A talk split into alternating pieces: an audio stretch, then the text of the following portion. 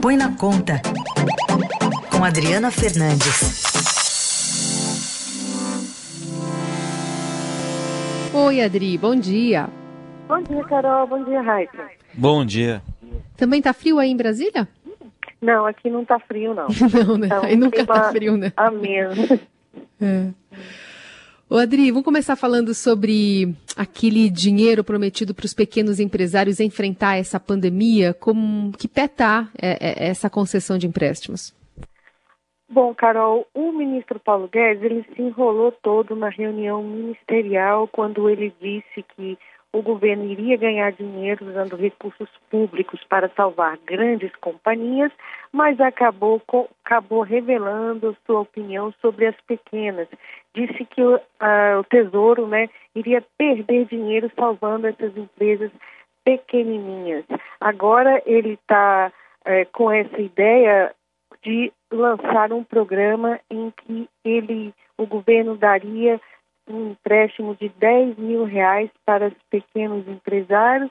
Esse, esse empréstimo não seria devolvido, mas estaria atrelado a, a, a, ao pagamento, à adimplência eh, dessas empresas depois, a adimplência de tributos, né, eh, depois da, da pandemia. Essa é mais uma tentativa do governo de eh, dar uma resposta para esse segmento empresarial que continua sem ajuda, sem crédito. O governo tem duas semanas lançou o Pronamp, mas nem mesmo a regulamentação, o Pronamp é uma linha de financiamento, nem mesmo esse, essa linha saiu, é, está na rua. O, eu conversei com o presidente, com o assessor especial do ministro Paulo Guedes, ele confirmou esses estudos, mas disse é, cauteloso que é uma ideia para ser lançada caso o Pronamp não seja bem sucedido. Ele criticou bastante o sistema financeiro, os bancos, disse que ele é um vexame o comportamento dos bancos nesse momento. A questão é que o crédito continua sem chegar nas empresas, esse é um problema que vai aumentar o desemprego. Então, é um beco sem saída é, imediata, mesmo um programa desse tipo, né, que funcionaria para as empresas num modelo mais ou menos parecido com o que tem sido uh, tem funcionado o auxílio emergencial para as pessoas físicas, pessoas informais, demoraria no mínimo 60 uh, é, dias uh, e, e, mais ainda, o dinheiro dificilmente é, seria teria espaço muito grande para dar esse, esse empréstimo. é mais uma, uma promessa, vamos ver o que, que acontece. Pois é, a gente vê uma diferença, né, Adri, entre a, a prática é, e, a, e a, a, intenção e a prática, né? Porque tem a burocracia, tem várias questões no meio do caminho. É, esse plano aí, a chance é ir pelo mesmo caminho, então, dos outros? Olha, nesse momento, Raíssen, é difícil saber porque o governo está é, tá meio dividido. Tem é, integrantes da área econômica que, que avaliam que é preciso é, restringir esse tipo de auxílio, porque a, a resposta da, do ajuste né, depois da pandemia seria é, não funcionaria, né? E além do mais que o, a, o ajuda, o socorro teria que vir, vir pelo crédito, né?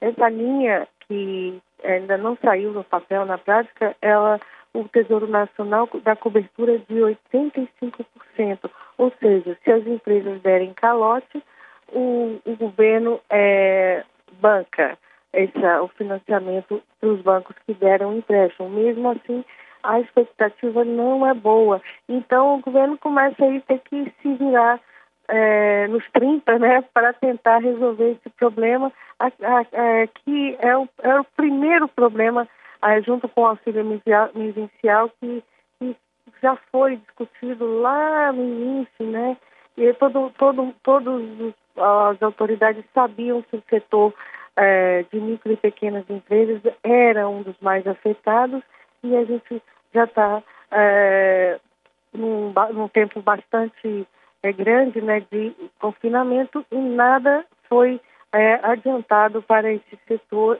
que é, aliás, tem feito muito barulho, cobrando é, auxílio, inclusive de forma desesperada. Adri, ainda queria falar contigo de um assunto que a gente sempre traz aqui. Será que sai hoje finalmente a sanção ali a, a, ao dinheiro para os estados e municípios? Hoje é o deadline, né? Com certeza, Carol. Hoje é o dia D, porque o prazo do presidente termina. O prazo para ele sancionar a lei aprovada pelo Congresso de auxílio eh, emergencial aos estados e municípios, que dá uma folga eh, para as finanças prefeitos e governadores de 125 bilhões, mas um repasse de 60 bilhões, um repasse de recursos orçamentários. Ah, ah, travou, né, por conta dos vetos, o governo ficou eh, dando eh, concessões aos policiais federais, aos policiais militares do Distrito Federal e bombeiros e outras categorias e eh, qualquer que seja o resultado, por si só já é uma um revés para a equipe do ministro Paulo Guedes, que não conseguiu esse, garantir esse congelamento das despesas é, para todo mundo, como eles queriam. Houve exceções do presidente e é, aí vai ser, vamos ver qual é a narrativa, como essa palavra que o governo é, gosta tanto, que vai ser usada para proteger Paulo Guedes, já que o ministro é, tinha recebido o apoio é, do presidente dizendo eu sou 100% Guedes.